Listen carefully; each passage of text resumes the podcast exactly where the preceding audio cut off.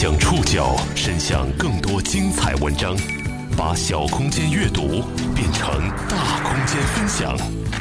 报刊选读，把小空间阅读变成大空间分享。欢迎各位收听今天的报刊选读，我是宋宇。今天为大家选读的文章综合了南风窗、澎湃新闻、重庆晨报、钱江晚报、吉林日报的内容，将和大家一起关注的话题与家庭暴力有关。我就一直在六十六楼呼喊求救，特别大声，我用尽了自己所有力气吼，我需要我那个时候就是想有一个人看到也好，没有。十一月二十五号傍晚，Papi 酱公司旗下艺人雨芽在社交账号公布自己被前男友家暴的视频，引发全网热议。今年的十一月二十五号是第二十个国际消除家庭暴力日。据全国妇联二零一八年的统计，中国目前二点七亿个家庭中，约百分之三十的妇女遭受过家暴，其中近十六万曾因家暴走向自杀。今天我们想为大家讲述一些关于家暴的真实故事，共同了解八千万中国家庭里潜藏的暴力魔鬼。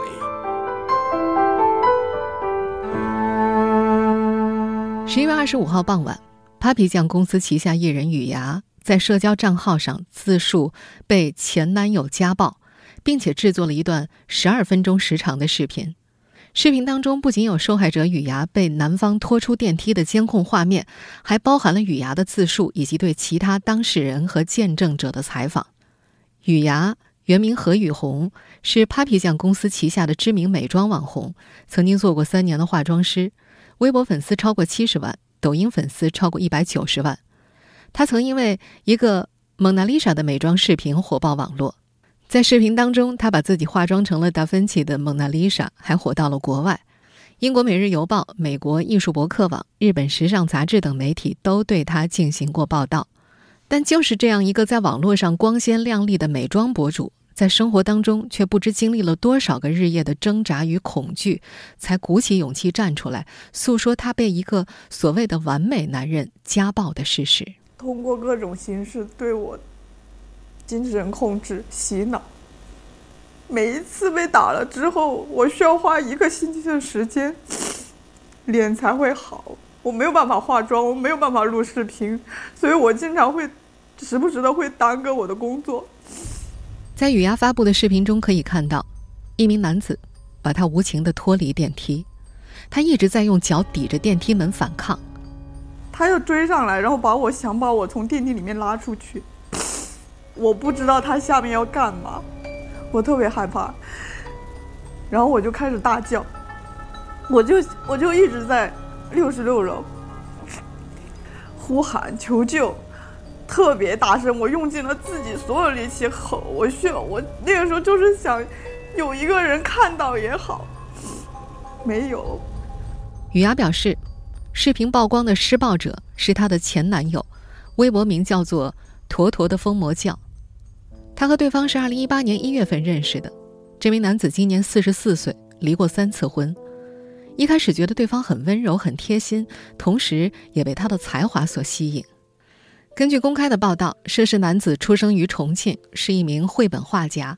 他创作的老重庆主题漫画作品《去漂流》在天涯重庆论坛上赢得很高的人气。可雨芽和这名男子交往之后，却遭遇了五次家暴，一次比一次恶劣。男方每次都主动承认错误，雨芽就一次又一次的原谅他。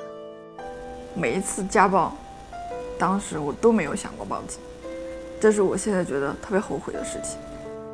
在这段长视频当中，这名男子的两任前妻以及其他多位朋友都证实了男子的暴力行为。在视频的最后，他们都说希望不再有受害者了。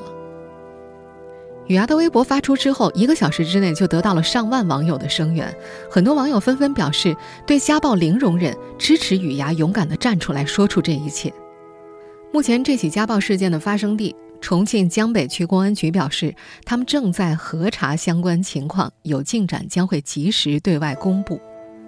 在雨芽发布自曝家暴视频和微博之后，当事男子依旧在微博上发布了一些美食和宠物的照片。他写道：“如果回望深渊，深渊也在凝视你，所以不如凝望白砍鸡。”唯一受到影响的是，他关闭了微博评论。美妆网红自曝被家暴，再次引发大众对家暴问题的讨论。二十年前的十一月二十五号，联合国大会通过决议，将这一天定为国际消除家庭暴力日。二十年过去，家暴这个隐形癌症依然顽固地存在于各个小家庭之内。报刊选读继续播出：八千万中国家庭里潜藏的暴力魔鬼。美妆博主雨芽不是唯一一个被家暴的女子，她只是少数几个愿意公开发声的被家暴女子。在现实生活当中，被家暴的大多数人都选择了沉默。全国妇联二零一八年的统计显示，中国目前两点七亿个家庭当中，大约有百分之三十的妇女遭受过家暴，其中有近十六万曾经因为家暴走向自杀。网络是他们中的少数人会选择的倾诉途径。如果你在 QQ 上搜索关键词“家暴”，类似的群出来至少会有一百个，最大规模的会达到三四百人。当然，也有沉寂多年的几十人的小群。这些群活跃的时间大多是在晚上，白天是大家战战兢兢熬日子的沉寂时刻，夜深人静时倾诉才会纷纷涌出来。这里的群成员百分之九十五以上都是女性，以姐妹相称，像是旧时误入大宅门的女子一样，她们对抗着同样的恶丈夫。二零一九年十一月中旬。南风窗的记者逍遥加入了一个全国家暴互助联盟 QQ 群，这是一个中等大小的互助群，总人员不到一百五十人，成立于二零一五年。这个群每周都有新人加入，同时也不断有人悄悄隐退。群文件里有不少像素模糊的伤口照片，眼角挂着泪的自拍、司法鉴伤证明等图像。逍遥向其中一位照片传送者发送了好友申请。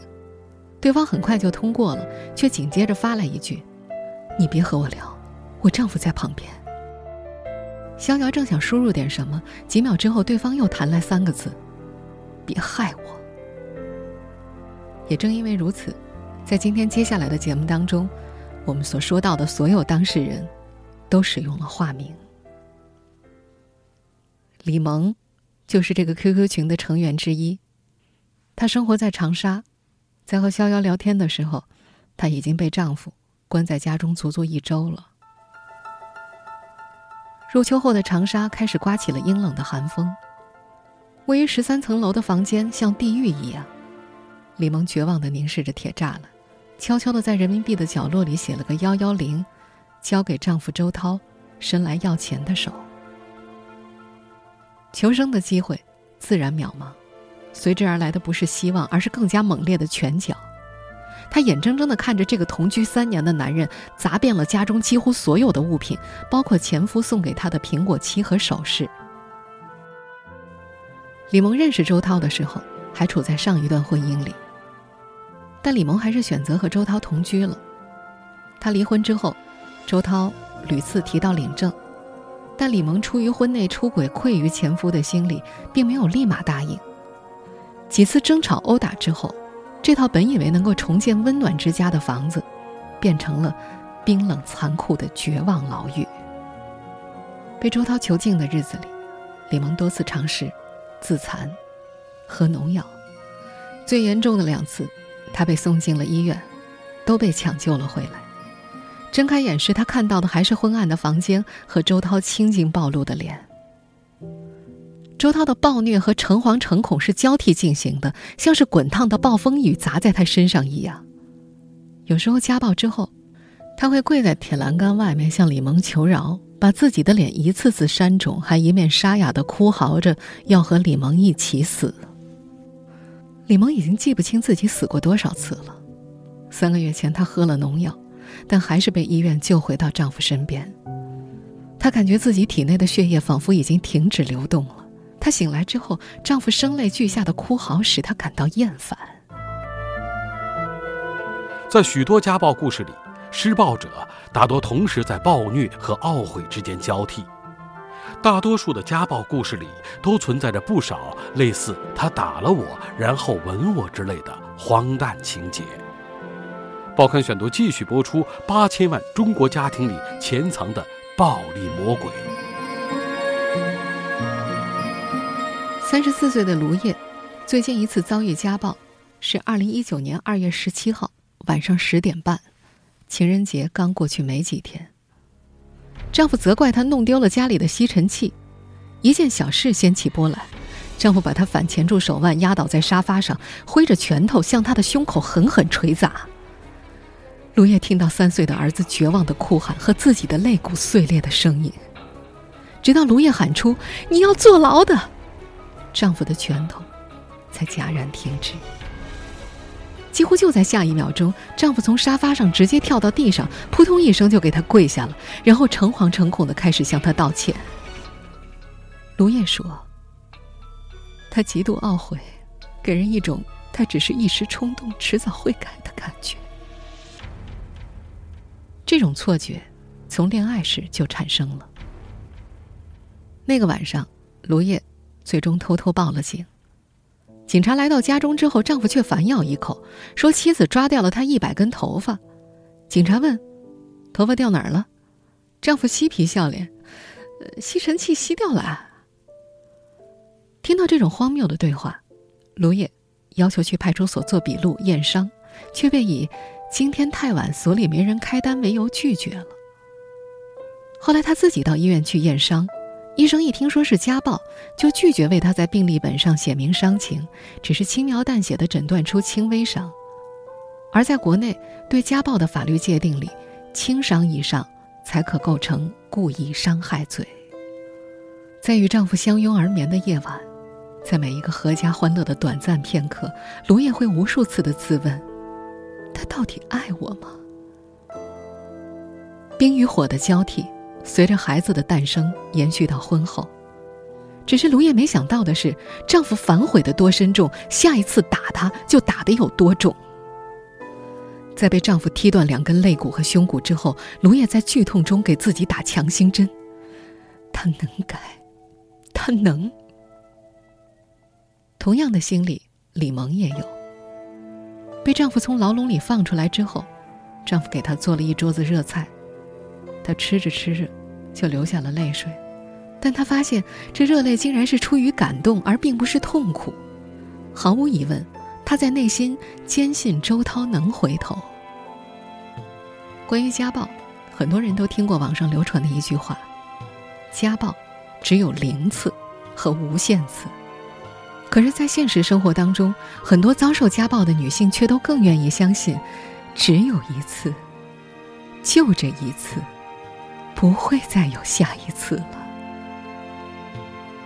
或许，在满目疮痍的心底留有一线希望，是人的自救本能。然而，这缕希望往往不是曙光，而是泥沼，让他们在被伤痛填满的关系里越陷越深。北京千金律师事务所吕孝全律师在接受采访时说：“大多数情况之下，道歉忏悔只是加害人借以达到继续控制受害人的手段而已。”人们往往以为离婚后暴力自然就停止了，但引发家庭暴力的内在动机源于加害人内心深处控制受害人的需要，而在很多时候，心理弱势的一方也在配合着对方的控制。在总人数将近一百五十人的全国家暴互动联盟 QQ 群里，有些群成员发言活跃，却只口不谈自己的故事；还有的轻描淡写的否认，他只是简单的推搡。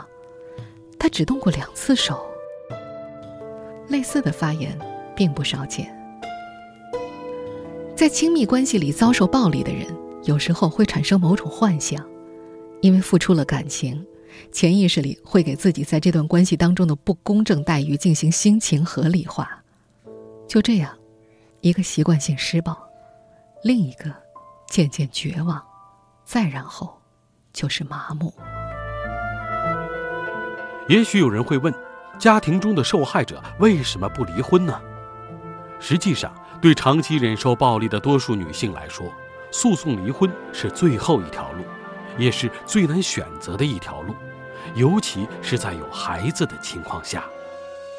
报刊选读继续播出：八千万中国家庭里潜藏的暴力魔鬼。一项调查显示，在过去两年时间内，家庭暴力的受害者当中，仅有不到百分之十的人选择报警。中国全国涉及家暴的近十万起离婚案件当中，司法认定率不到百分之四。更何况，在中国的传统观念当中，婚姻不是两个人的单独连结，而是两个家庭的结合。一段婚姻关系的破裂，牵扯着整个清源体系的伦理症结。就说我们前面提到的那位三十四岁的女性卢叶，当她把自己被打断肋骨的事情告诉父母之后，父母在震怒之余，竟然还不忘质问她，是不是喂奶喂多了，骨质疏松了？父亲还勒令她：“你要离呀，就要放弃孩子，否则你以后就完了。”父亲口中的“完了”的意思是不能再嫁出去。卢叶舍不得孩子，她不敢离婚，而和她一样的千万女性也把重生的希望寄托在孩子身上。今年才十八岁的贝贝就不理解，为什么男人为了孩子可以打女人，女人为了孩子可以挨打呢？贝贝生的瘦小，身高只有一米五五，体重不到八十斤，中学没念完就嫁给了现任丈夫，比她足足重一百一十斤的丈夫，前两天。把她的左手手掌和右腿打骨折了，而这个时候，贝贝还怀着两个月的身孕，他不敢还手，怕伤到这个比自己更加弱小的生命。贝贝在全国家暴互助联盟 QQ 群里讲述自己遭遇的时候，一众姐妹都劝说她堕胎，但是，三十多岁的全职妈妈晚霞却持相反的态度。她说了这么一句话：“有了孩子呀，至少心灵上还有个依托和盼头。”未来差，总比没有好。晚霞的观点从侧面映照了一类女子的心态：男人靠不住，就把精神寄托放在孩子身上。在 QQ 群里，贝贝看着过来人们你一言我一语的建议，半晌才憋出了一句话：“我宫寒，不敢打，打了很难再怀。”孩子。是女人们离不开支离破碎家庭几乎唯一的原因。她们以此为自我慰藉，但其实这种慰藉更像是逼着自己咽下一剂毒药，以尽可能模糊现状有多么残酷。但这些自我慰藉、自我麻醉的女性没有意识到的是，为了孩子是被扭曲的母性，是怯懦和忍让的借口。她们更加没有意识到，暴力环境的家庭更容易摧毁一个孩子。报刊选读继续播出：八千万中国家庭里潜藏的暴力魔鬼。这两天，湖南女孩徐瑜和妈妈逃出了家，暂住在酒店里。这是这个女孩印象中经历的第二次母女逃亡了。第一次是在她高三的时候。那时，她觉得自己第一次看清了屋檐下朝夕相处的恶魔。爸爸不是可以依赖的大树，而是将家庭这棵大树连根拔起的龙卷风。今年二十岁的徐宇说：“我从小就恨他，发誓要爱护我妈妈，一定不能变成他这样的人。”然而，女孩渐渐惊恐的发现自己越来越像父亲，不仅是在相貌，更在性格和脾气方面。发怒的时候，他会忍不住大吼大叫、摔东西。他有些担心，如果没有办法自我和解，他很害怕自己会走上犯罪那条路。从徐瑜记事开始，爸爸就开始动手打妈妈，但他知道，妈妈从怀孕的时候就开始频繁被殴打了。但可悲的是，妈妈反复用“还有比我更惨的”为由安慰自己和女儿，并不断的心理暗示丈夫其实还不错。徐瑜说自己实际上恨不得他去死。他，指的是爸爸。为了讨好和避难，徐玉在爸爸面前尽量保持乖顺，但背地里从不叫他爸爸。联合国曾发布《暴力侵害儿童全球调查报告》显示，全球每年约有一点三三亿至两点七五亿的儿童亲眼目睹父母之间的暴力行为。美国心理协会则将目睹家暴列为儿童虐待的一种方式。目睹家暴的孩子自始至终都不是家暴的局外人，相反，家暴的记忆在他们成长的过程当中会日益强化，头脑中的暴力将一直延续传递下去，直到有一天，当他成年成家，他也极有可能成为连环施暴者。这就是家暴的代际传递。比如我们今天在节目一开始提到的。自曝被家暴的美妆博主雨芽的案例中，就有可能有家暴代际传递的存在。十一月二十六号上午，重庆晨报的记者采访到了涉事男子坨坨的好友陈思瑜。陈思瑜说，坨坨曾经跟朋友们聊过，自己的原生家庭状况很糟糕，他从小父母离异，而且父母关系非常不好。坨坨是跟着奶奶长大的，他的妈妈好像也打过他。不准他去看望奶奶，还曾让他跪了很久。在这位朋友看来，很可能是坨坨从小到大的成长经历很破碎，造成了心理上的创伤和缺陷。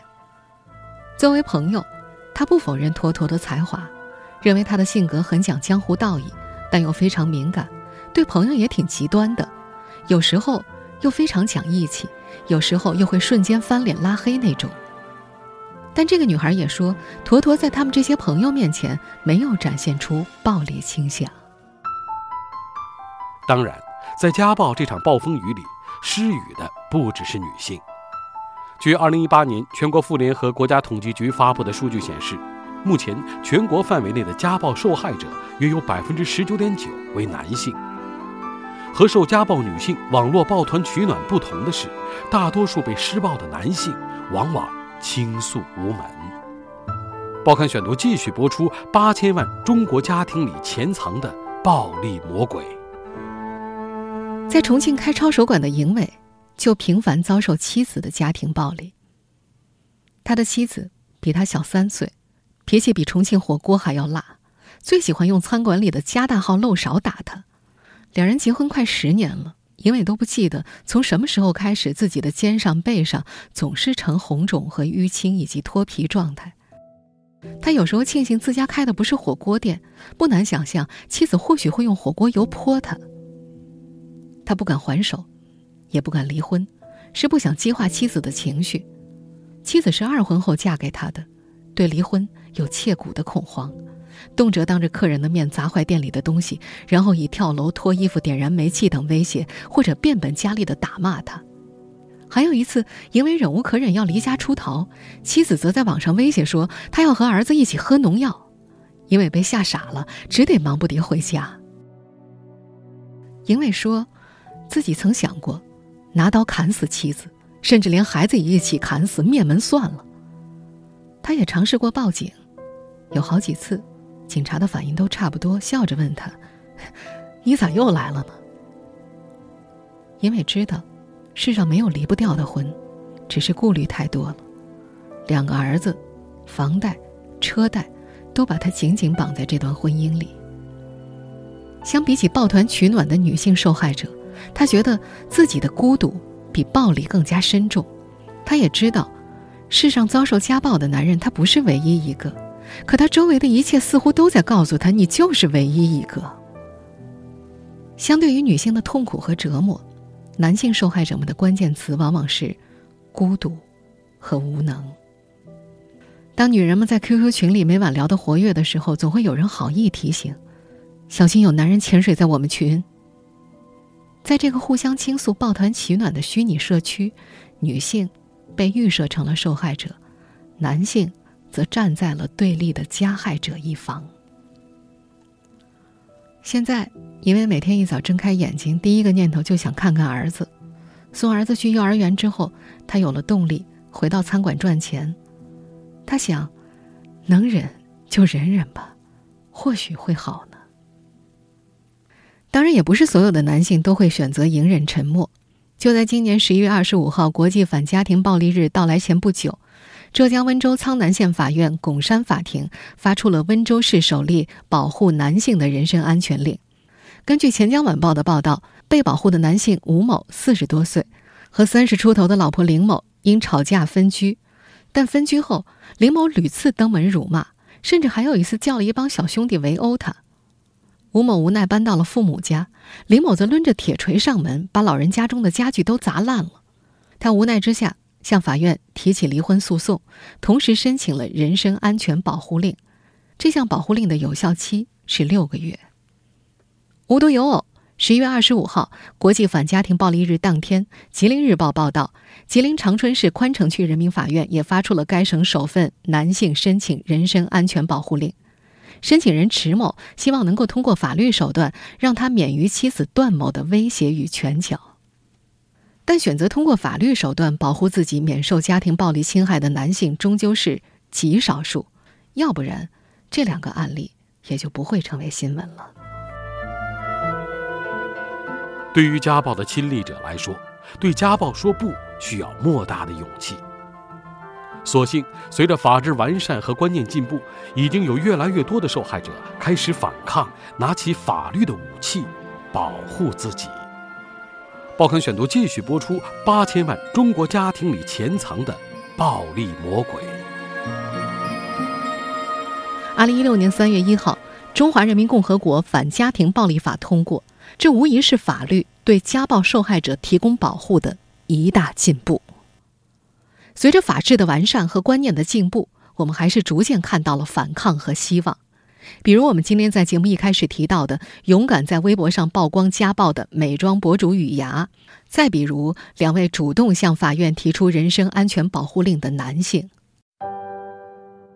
在全国家暴互助联盟 QQ 群里，三十四岁的卢烨已经决定离婚了。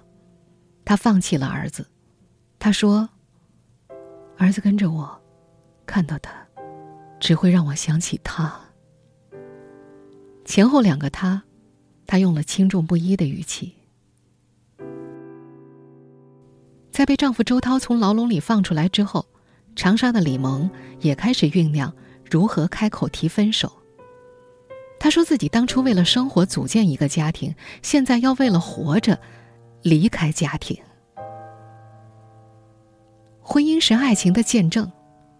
这句话令很多家暴受害者不寒而栗。世上最残酷的伤痛，莫过于我爱的人伤我最深。温情和残暴的混合交错，将肉体之痛深坠入心，爱情被撕成一条条碎片，反复鞭笞着一段婚姻。所有以爱为名的暴力造成的伤痛，都不仅在生理层面上，在那些心理隐秘的角落，伤害永远存在。我们相信，在我们看不到和听不见的隐秘家庭空间内，仍有更多的人颤抖着，不敢相信爱情的消亡。他们把自己关进不愿为人所知的幽闭角落里。他们需要被鼓励。他们需要听到整个社会对家暴零容忍的声音，让我们一起坚定地向家庭暴力说不。面对家暴，请不要沉默。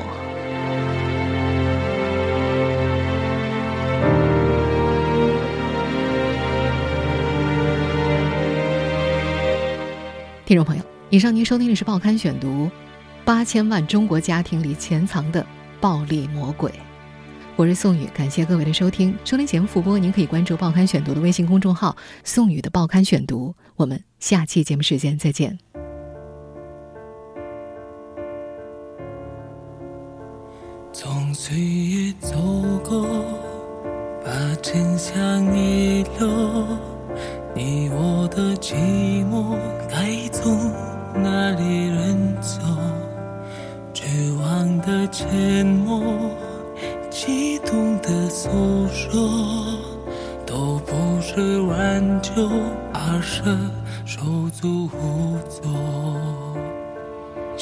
从最高点坠落，摩擦回忆两成烛火，恍如割舍的人舍你舍我，拿得走感伤，拿不走感动。